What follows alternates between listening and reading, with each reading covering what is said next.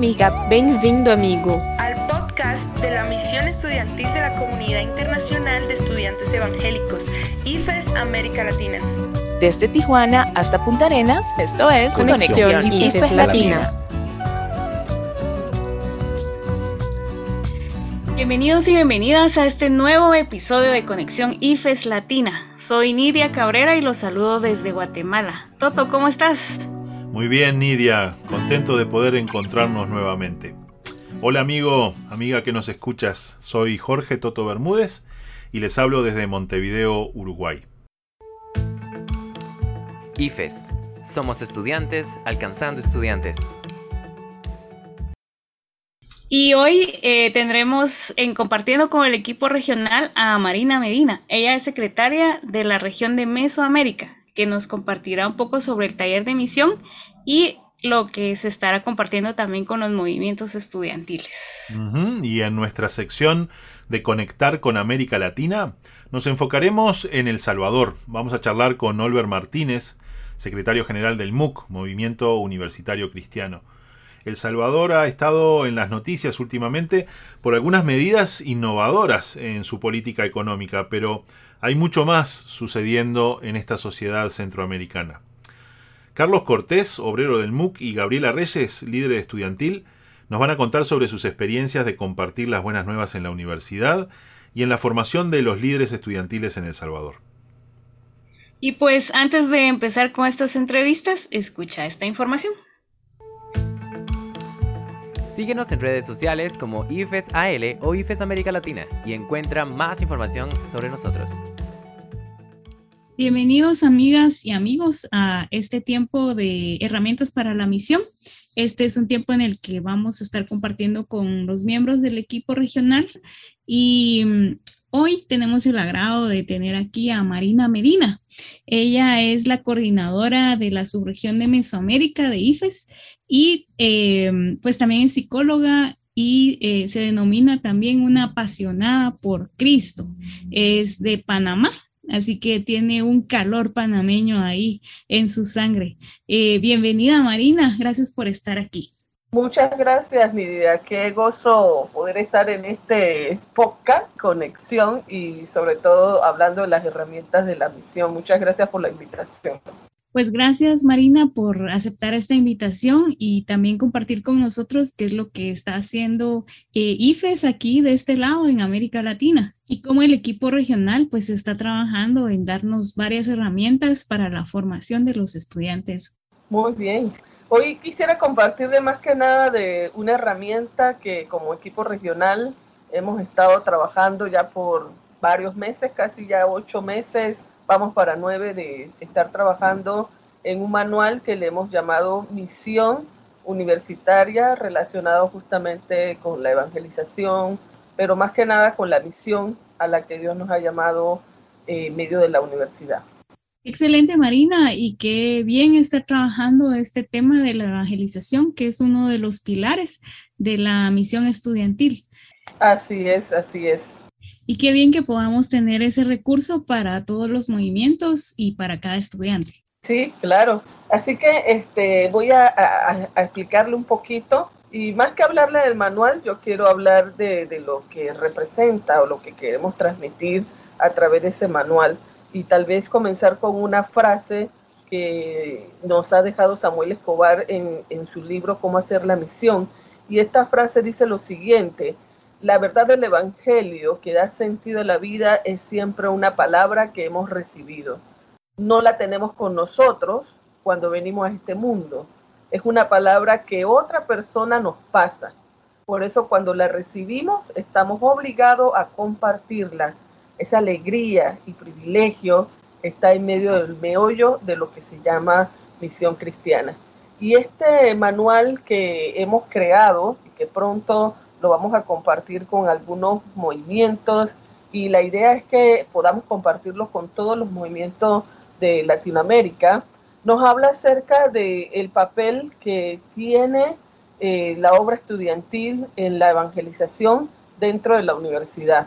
Ahora, eh, eh, en lo que ha sido mi, mi, vivencia, mi experiencia, para mí algo que yo siempre he visto es que la evangelización siempre ha sido parte del Ministerio Estudiantil. De hecho, yo eh, destaco en este manual de que nosotros hemos recibido, eh, es una herencia evangélica, es parte de nuestra herencia evangélica que nosotros hemos recibido.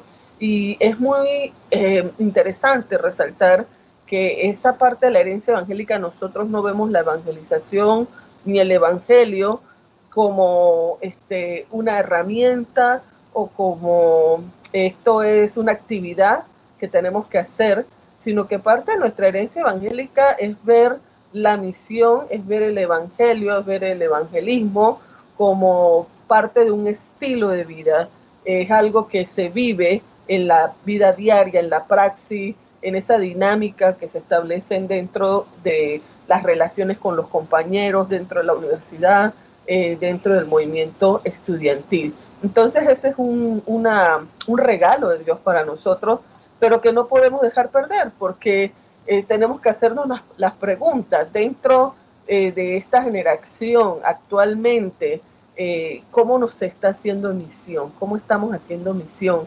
dentro de esta generación y cómo la actual generación está asumiendo su rol y su papel en lo que es la evangelización.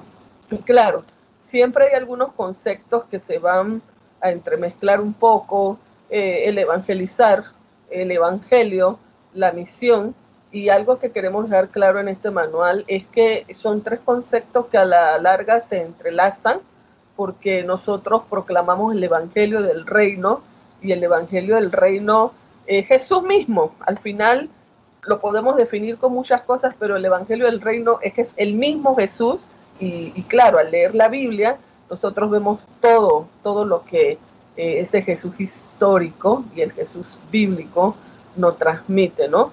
Pero que definitivamente lo hacemos a través de algunas dinámicas y es ahí donde entra el evangelizar, pero que al final tanto el evangelio como el evangelizar son parte de esa dinámica divina que Dios ha establecido con la humanidad y esa es la misión. Así que estamos llamados a hacer misión, y es un desafío para esta generación cómo nosotros podemos hacer, ¿verdad? Continuar con la herencia evangélica y cómo nosotros podemos hacer misión hoy día dentro de las universidades. Qué interesante, Marina, y es eh, bien importante recordar, ¿verdad? Que el Evangelio eh, se vive día a día que no es eh, una actividad, ¿verdad? Como decías, y que la evangelización se da en la cotidianidad, ¿verdad? En las aulas, eh, en las conversaciones con los amigos, que es algo que se vive en el andar, se está respirando y se está caminando con eso. Quisiéramos saber cuál va a ser la metodología que ustedes van a utilizar para compartir este manual dentro de los movimientos estudiantiles. Ok, este, la metodología de trabajo consiste en cuatro módulos eh, que le hemos estipulado una, un, tiempo para desarrollarlos con los movimientos. Entonces, eh, los movimientos que reciban esta capacitación van a recibir los cuatro módulos. Eh, creemos que estamos dando tal vez seis horas para desarrollarlo, así que será eh, de acuerdo a cómo lo establezcamos con los movimientos, la manera de hacerlo y eh, obviamente en las dos modalidades en que esto se trabaje, pensando actualmente en la modalidad virtual con las proyecciones de que sabemos que en algún momento eh, lo queremos trabajar de manera presencial. Qué excelente, Marina, y qué alegría tener esta herramienta en, en nuestras manos, ¿verdad? Estamos expectantes de lo que vaya a venir y de lo que va a hacer en nuestros movimientos estudiantiles. Y pues Marina, para terminar esta entrevista, quisiera pues darte el tiempo para que pudieras dar unas palabras a los que nos están escuchando, palabras de ánimo también para invitarnos a, a ser parte de esta nueva herramienta que, que van a lanzar eh, muy pronto. Claro, eh, más que nada, eh, yo quisiera decir, Nidia, que hoy día este, este tema de la misión se ha debatido mucho, sobre todo en esta actual generación. Y el debate está así, eh, tal vez no es en los círculos de los grupos estudiantiles, pero sí en el círculo evangélico, en, la evangelización como tal. porque de una u otra forma la ven ligada con todo lo que ha sido la colonización de América Latina y entonces aún se ve como la evangelización de una manera colonial. ¿Y cuál sería el consejo que yo le daría a los oyentes en esta tarde, a todos los jóvenes que nos están escuchando en esta tarde? Es primeramente eh, saber de que dentro de la obra estudiantil tenemos varias iniciativas que se han tomado para justamente llevar a cabo la misión, no de una forma tradicional, como muchas veces se aprende, sino que ha habido muchos recursos que, han, que se han usado dentro de la obra estudiantil, como lo han sido los libros de Uncover, como el experimento Marco, como los festivales o el festival de arte que se ha hecho, ¿verdad? O sea, formas y maneras en que podemos llevar adelante la evangelización. Así que a todos los jóvenes que nos están escuchando, la iniciativa estudiantil de querer siempre, ¿para qué estamos aquí? ¿Qué estamos haciendo en la universidad?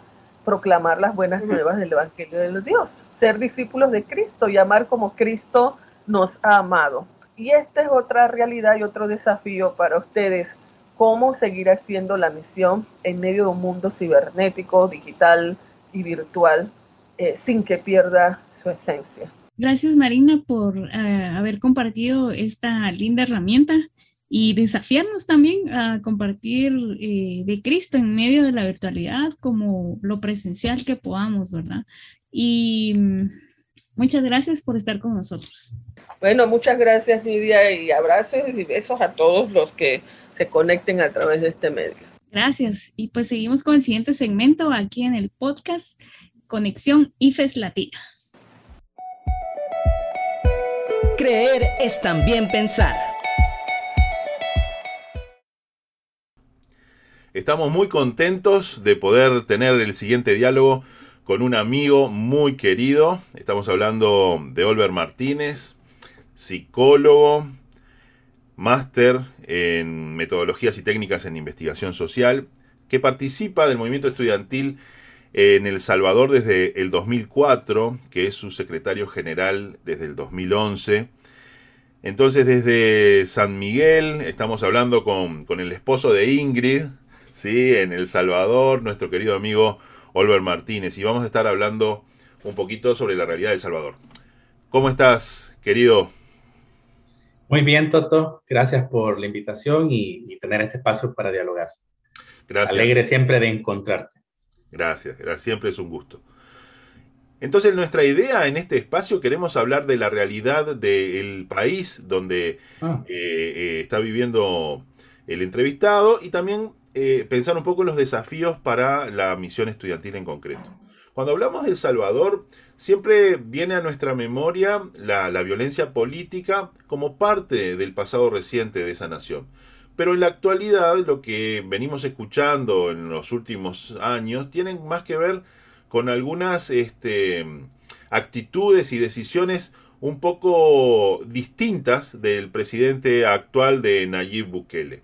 Eh, ¿Qué nos podés decir un poco de, esta realidad, de este contexto político en el día de hoy en El Salvador?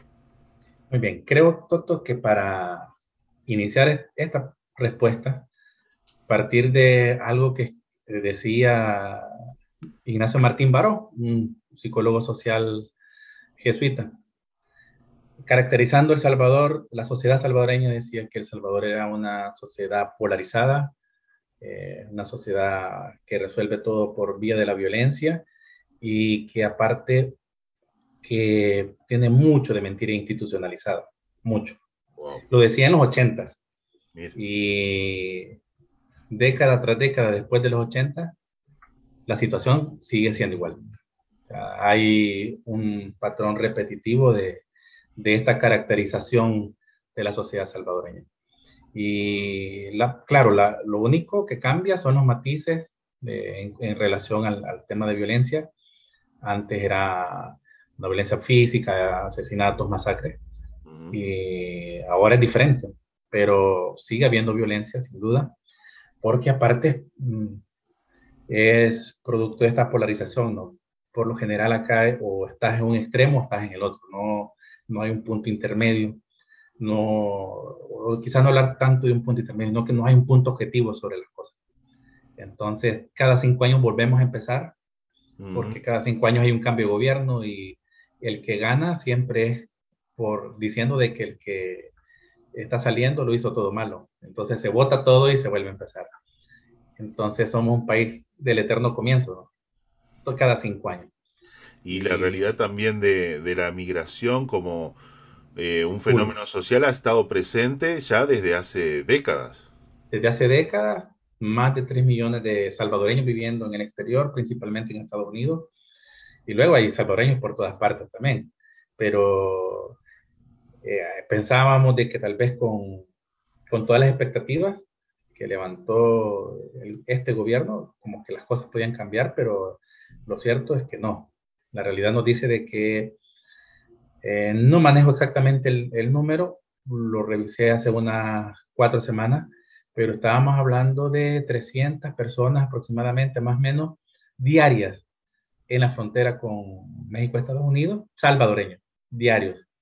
Entonces, sobre todo también mucha niñez que viaja sola, porque se levanta el rumor acá de que las autoridades en Estados Unidos dejan pasar a los niños. Mm. Entonces, muchos papás pensando, en, ¿te imaginas el dolor que puede haber en esto, en esta decisión?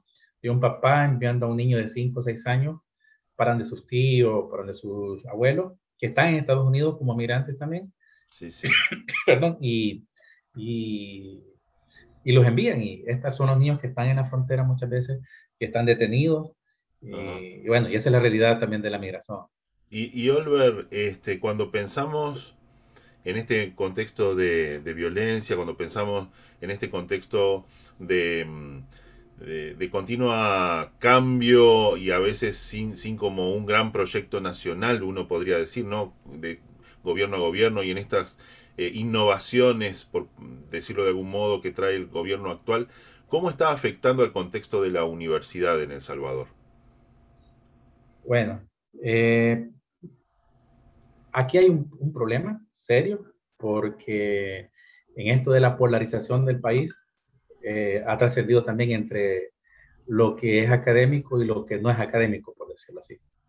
Entonces hay una mucho ataque, por ejemplo, a universidades que están pensando y que sin quizás mayor pretensión que señalar quizás lo que no, no está bien, uh -huh. eh, terminan ellos siendo atacados. Pero pero atacado de verdad. O sea, levantar una opinión te puede generar un ataque. Estoy hablando de universidades como tal. Sí, sí, sí, sí. Entonces, eh, eso es complicado porque eh, no hace que, que, la labor académica eh, haga su trabajo, ¿no? Que es la de claro. observar, que es la de eh, objetivamente... Una mirada crítica sobre la... Correcto, realidad. correcto, correcto. Entonces, y claro, hay toda una, un discurso sobre que todo lo que se señala como, como inadecuado, como no correcto, de parte de las autoridades, se toma como oposición. Así, llana. Cuando no es así, pues, o sea, ah.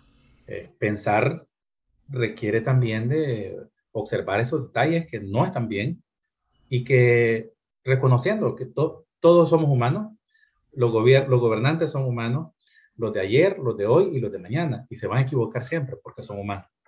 Y porque aparte los mueve algo. Sí, sí, sí. no perder eso también es, perderse en eso también puede ser fácil.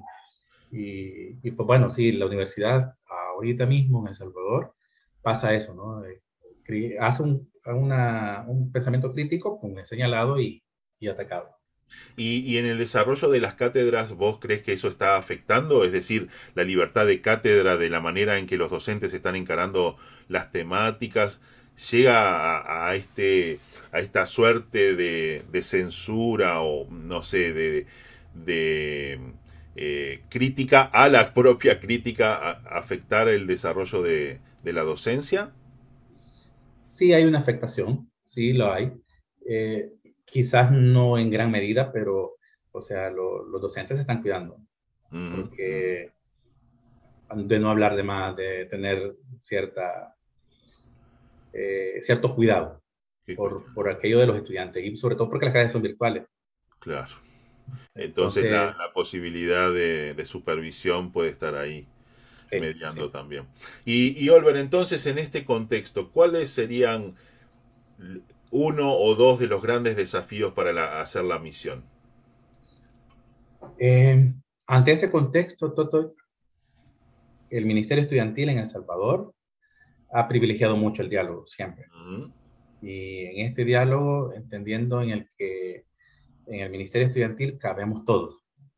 Y sin importar tu posición o la forma de entender el mundo, la forma de ver la realidad, eh, hemos encontrado en, en la cruz o el lugar donde se dirimen las diferencias. Y, y bueno, siendo un espacio de diálogo, en un contexto de alta polarización, de mucha violencia, de mucha mentira institucionalizada, esa es una manera de hacer misión. Entonces, eh, esa es nuestra labor como ministerio y, consideramos de que es la manera de, dar testimonio a esta sociedad que ante lo diferente ataca, ante lo diferente eh, procura su destrucción, su eliminación. y acá tal como los doce apóstoles que venían de trasfondos diferentes, pero que encuentran en Jesús gracia, encuentran en Jesús el, punto de unión, la persona que une. Y en eso tratamos de hacer nosotros aquí en El Salvador. Qué bueno, qué bueno saber que en medio de, una realidad compleja, ¿no? Como la que viven ustedes, queridos allá, la, la verdad de la buena noticia de Jesús está presente en la universidad siendo contextual, abriendo caminos de diálogo eh, y trayendo esperanza sobre todo. Muchas gracias, Solver, por este encuentro. Que el Señor te bendiga ricamente y a todos aquellos que hacen el ministerio del MOOC. Estás escuchando Conexión IFES Latina. Saludos a toda la comunidad internacional de estudiantes evangélicos IFES. Un enorme abrazo desde el movimiento estudiantil en El Salvador mi nombre es Carlos Cortés y soy obrero del Movimiento Universitario Cristiano en El Salvador. Y conmigo se encuentra una de nuestras líderes. Quiero presentarles en esta oportunidad a... A Gabriela Reyes. Hola, hola. Un abrazo a la distancia.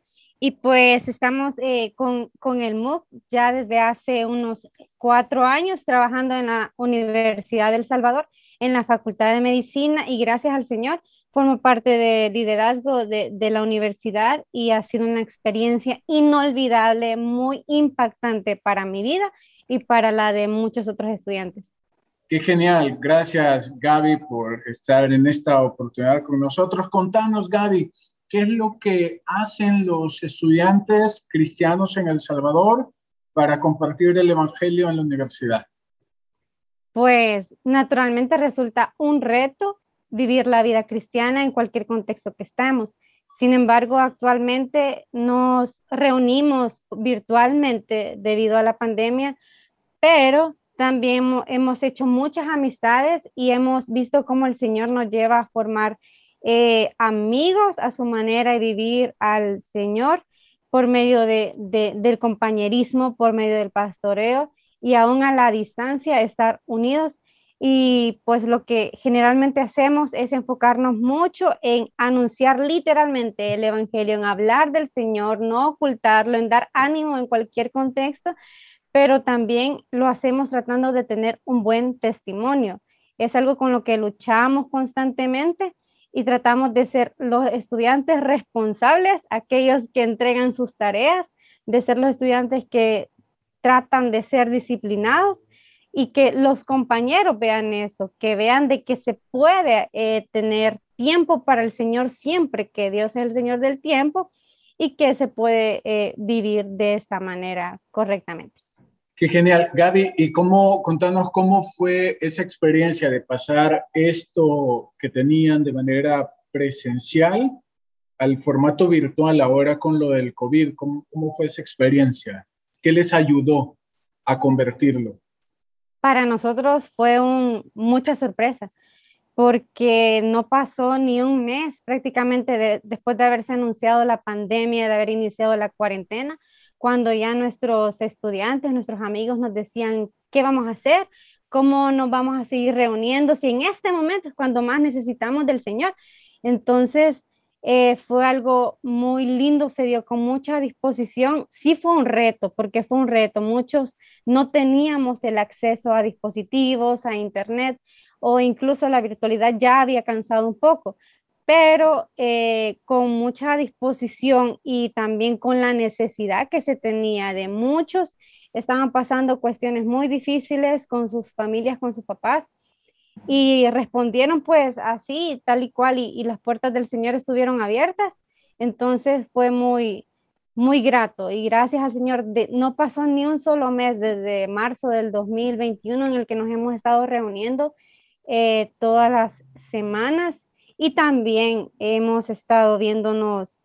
El movimiento realizó talleres y espacios en los que pudimos disfrutar de, este compañerismo de esta manera y también espacios en los que fue muy divertido, que cantábamos como locos aquí en la casa, aprendíamos y como que todos estuviésemos presencial. Entonces, creo que sí sería de, de, de mucho agradecer a todo, y lo digo por los demás estudiantes, de estos espacios de talleres y noche de talentos que resultaron ser una agenda que ahí estábamos y fue muy productivo también. ¿Y cuál crees que, es entonces el aporte que hacen los movimientos estudiantiles en la vida del, del estudiante?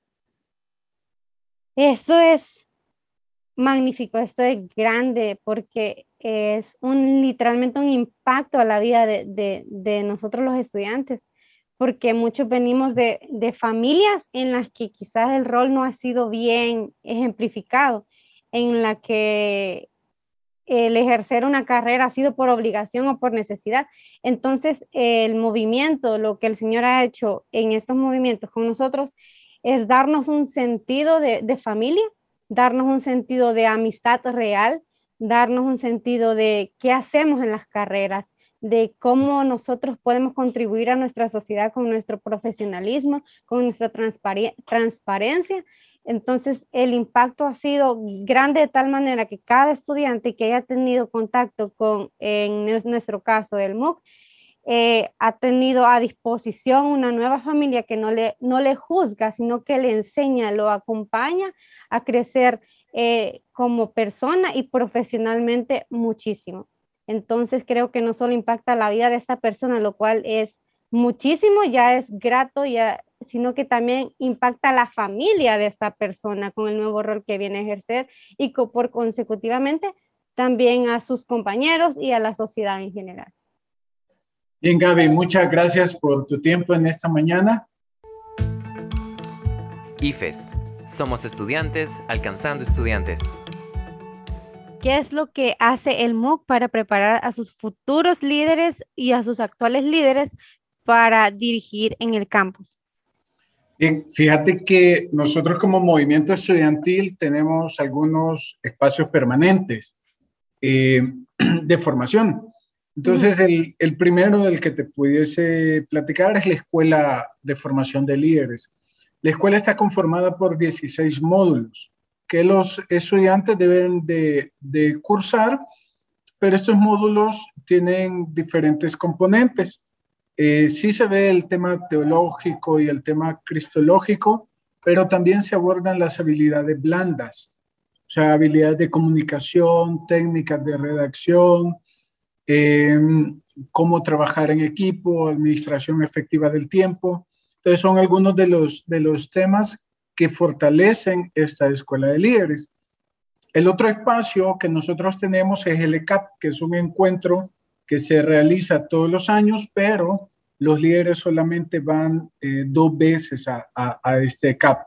Eh, ¿Por qué? Porque el primer ECAP se va a ver temas sobre pastoral y al siguiente ECAP, el siguiente año, se va para abordar temas de cristología y luego se vuelve a dar pastoral y luego se vuelve a dar cristología y eso permite pues que los, que los eh, participantes del ECAP eh, sean nuevos en cada, en cada jornada. Eh, y el otro espacio que tenemos que es Rienda Suelta, que nació en el 2013 como parte de, del impulso a evangelismo creativo y, ahí vamos trabajando con los chicos, tocando diferentes temas, eh, pues desde una perspectiva artística y cultural. Ok, haciendo el estudiante más integral, ¿verdad? Sí. Entonces, ¿cómo enfrentan el relevo generacional? Porque lo normal es que el estudiante se gradúe y se vaya a la universidad. Sí, fíjate que, que muchos de nosotros quizás vivimos esa etapa donde se nos aventaba, ¿verdad? Literalmente al, al, al mar y ahí mira a ver qué puedes hacer en la universidad. Eh, sin mayor formación, más que el, el anhelo, sí, genuino de, de, querer hacer algo. Pero los relevos generacionales que permiten que los movimientos eh, pues crezcan y, y se mantengan, eh, primero es el hecho de que cada líder adquiere el compromiso que durante eh, los siguientes dos años va a encontrar a una persona que, que, haga el relevo en su universidad. Entonces el líder acompaña a un candidato al líder que él mismo identifica para que el obrero pueda trabajar con, con, con esa persona. Eh, esa, esa, es una de las formas. Lo otro es garantizar a través de una buena relación con la iglesia el fortalecimiento, el acercamiento eh, a los jóvenes de la iglesia para así que estos también puedan ser parte del, del, movimiento estudiantil. Entonces, eso es una manera. Lo otro es que en estas escuelas de líderes también eh, se tiene el acompañamiento de algunos de estos módulos, los imparten profesionales del, eh, graduados del MOOC. Entonces, eso, eso permite tener un relevo generacional pues sano, pues es lo que tratamos de hacer. Ok, muchas gracias. Y pues que su reino venga a la universidad. Dios les bendiga. Amén. Un enorme abrazo para ti y para toda la comunidad que nos escucha. Gracias por escuchar este episodio. Si te ha gustado, compártelo. Llegamos así al final de este segundo encuentro. Nos quedamos con una clara imagen de los desafíos para la misión en El Salvador y contentos de ver la creatividad para compartir el Evangelio y también en la variedad de recursos para formar a los estudiantes. Nada menos que 16 módulos de formación que no se ven en todos los movimientos. Sí, es bien interesante cómo eh, los movimientos invierten en la formación de sus estudiantes, no solo para su vida universitaria, sino también para su vida profesional y adulta. Y parte de esa formación también es este taller de misión que Marina nos ha hablado y creo que hemos, nos hemos quedado con muchas expectativas eh, de lo que veremos en estos talleres, así que eh, pronto llegarán a sus países y pronto también implementaremos todo esto que aprendemos acerca de la misión dentro de la universidad. Sí, eh, realmente es un taller muy bueno. Nosotros tuvimos el privilegio de tomarlo con los estudiantes uruguayos y aún seguimos procesando los desafíos que nos plantea para la misión. Excelente. Y pues esperamos ver pronto esos eh, resultados de estos talleres, ¿verdad? Y pues también quisiéramos oír de ustedes, saber qué opinan, qué quieren oír en este programa. Así es, Nidia, queremos saber de ti, qué te parece el podcast y qué te gustaría escuchar. Así que por favor, escribinos a conexiónifeslatina.gmail.com Conexión todo junto arroba gmail.com con tus opiniones, con tus sugerencias y hazte escuchar. Sí, queremos eh, oírlos, queremos verlos, qué es lo que quieren eh, para este programa. Y también nos pueden escribir a nuestras redes sociales que nos encuentran como IFES América Latina en Instagram, Twitter y Facebook. Muchas gracias por acompañarnos. Este podcast no tiene sentido si no es con ustedes. Gracias por estar ahí. Si te gustó, no dudes en compartirlo. Nos escuchamos la otra semana con más información de nuestra región. Hasta pronto. Hasta pronto. Te esperamos en la siguiente conexión.